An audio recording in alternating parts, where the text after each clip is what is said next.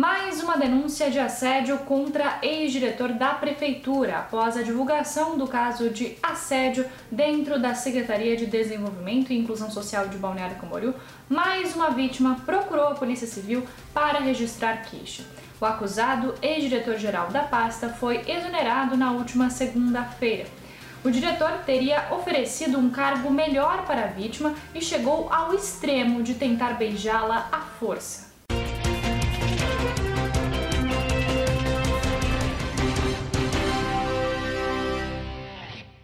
Parlamentares cobram recomposição de verba para rodovias. O corte de verbas para obras em rodovias federais de Santa Catarina foi discutido em reunião nesta quinta-feira entre o ministro da Infraestrutura Tarcísio de Freitas e representantes do Fórum Parlamentar Catarinense.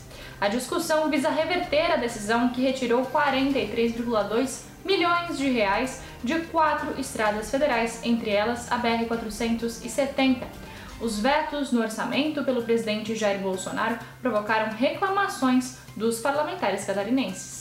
Assaltantes são presos curtindo a praia em Balneário. Os frequentadores que estavam na praia de Laranjeiras, em Balneário Camboriú, foram surpreendidos com uma operação da Polícia Civil na tarde desta quinta-feira. Um assaltante foi preso na areia da praia curtindo um dia de sol à beira-mar. Segundo a Polícia Civil, a quadrilha de assaltantes fez uma família de refém por 11 horas em Joinville.